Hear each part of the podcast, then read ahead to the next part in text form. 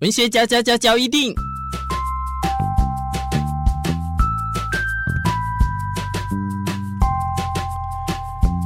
欢迎收听文学交一定。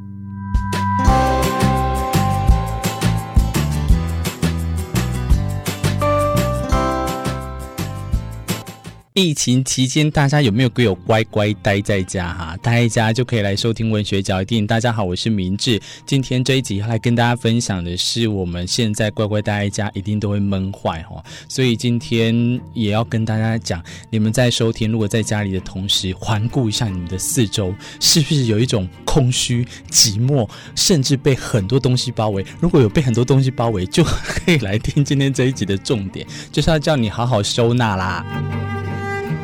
呃，我知道在疫情居家期间呢，很多人都会觉得说很无聊，除了追剧或者是哪边也都不能去，那你就好好检视家里啊。在今天在这一集呢，我分享的是廖星云在他的这个书籍里面呢、分享的，疫情居家也可以断舍断舍离是什么？断舍离。从我们的食衣住行娱乐各方面就可以来逐步检视哦。我觉得廖星云非常的厉害哦。这个我们断舍离其实都听过，是从日本来的，但是呢，他又把我们台湾一些很特别的、独有的东西啊，食衣住行娱乐直接放进去来检视。那例如我讲一个很简单的，过期的食品，你有没有留着？我跟你讲，我真的很 就是他讲的那个人，我会把一些过期的食品留着，譬如说过期的鲜奶，我都会趁很便宜的时候，大卖场很便宜的时候买很多。可是买的时候，有时候真的是像呃，假设然后我们呃礼拜天就过期的东西，我通常会礼呃的鲜奶，我通常会留到礼拜二再喝，我也觉得应该也没关系。但是他就告诉大家哦，这个东西都是需要好好去检视的。另外还有像什么？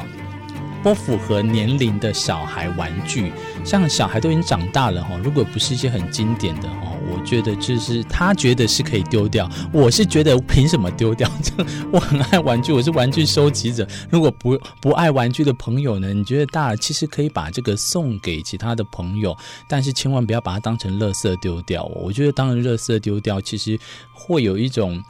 我不知道，我不知道是不是《玩具总动员》看太多，会有一种很难过的感觉。那其实他也提供了一张表哦，透过这个表呢，可以再还给大家一个清爽的空间。那你有没有想过，毕竟反正现在居家期间或者是疫情期间，你没有办法到处去哪里玩的话，检视家里的住所，好好也是整理，是该在这个时候来使用的。啊，首先先跟大家讲，这个作者廖星云，他曾经呢就出版过了《收纳幸福到你家》，那在从家里开始的美好人生整理。我在这两本书当中呢，坦白讲我是没有看过，但是非常多女性的朋友推荐我，所以我在在录这一集的时候看了一下，我发现，嗯。其实，在讲这些收纳的前提是你有没有动啦，因为我觉得如果你没有动的话，你就没有办法来去理解断舍离的三个配波啦。所以呢，其实也会让大家感觉到一个情况哈，居家的时候有时候会崩溃，有时候会焦虑，尤其是每天都在看这个呃这个什么疫情指挥中心的时候，我们就一起跟着廖星云来对于这个断舍离该怎么做呢？首先，他是将我们的食衣住行娱乐呢分成了这个清单的主干。那食的部分，像是他说检视过期的食品嘛，刚刚有提到。那还有像坏的就要台淘汰掉的同时，冰箱你到底有没有彻底的擦干净？那品质不好的餐具，哇，它从食就延伸到餐具了哈、破损的马克杯。刮花的锅子等等都可以淘汰。有的人这时候就会讲了啊，这个马克杯是有纪念意义，曾经在哪边后跟我的那一任去哪边买啊？你觉得留下来有意义吗？为什么不要买个新的，更可以具有一个崭新的这个未来的感觉？我都会这样自己这样想啊，提供给你。在衣物的部分呢，你也可以将同类的衣服集中，一天一类衣服慢慢试穿。但是这里有很奇怪。他是觉得，呃，应该把这些衣服呢，如果家里有小孩的呢，再拿给小孩来平分断舍离。哦，再拿瓦伯克林什么的，你自己就可以决定干嘛还要叫小孩，而且小孩眼光跟大人眼光有办法同样的这个。眼光吗，我是觉得可能呃这一点我是觉得提出来比较疑疑问的地方啦。不过居住的方面呢，在居家的织品，包括像窗帘、床包、桌巾都可以清洗，并且淘汰脏污的部分。哦，我跟你讲，这个功德我家己。我的这个床啊床单呢，其实有时候真的很久很久，大概两三个月才洗一次。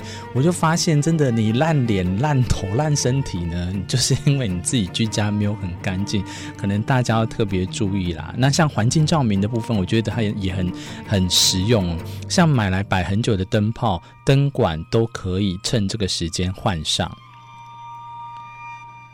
另外呢，是衣住行来到行的方面，例如鞋子就可以再全部拿出来检视。那一样，家里有小孩的，如果不符合年龄的闲置的直排轮啊、滑板车，我记得还有蛇板哦，都可以送人。如果没有在使用的话。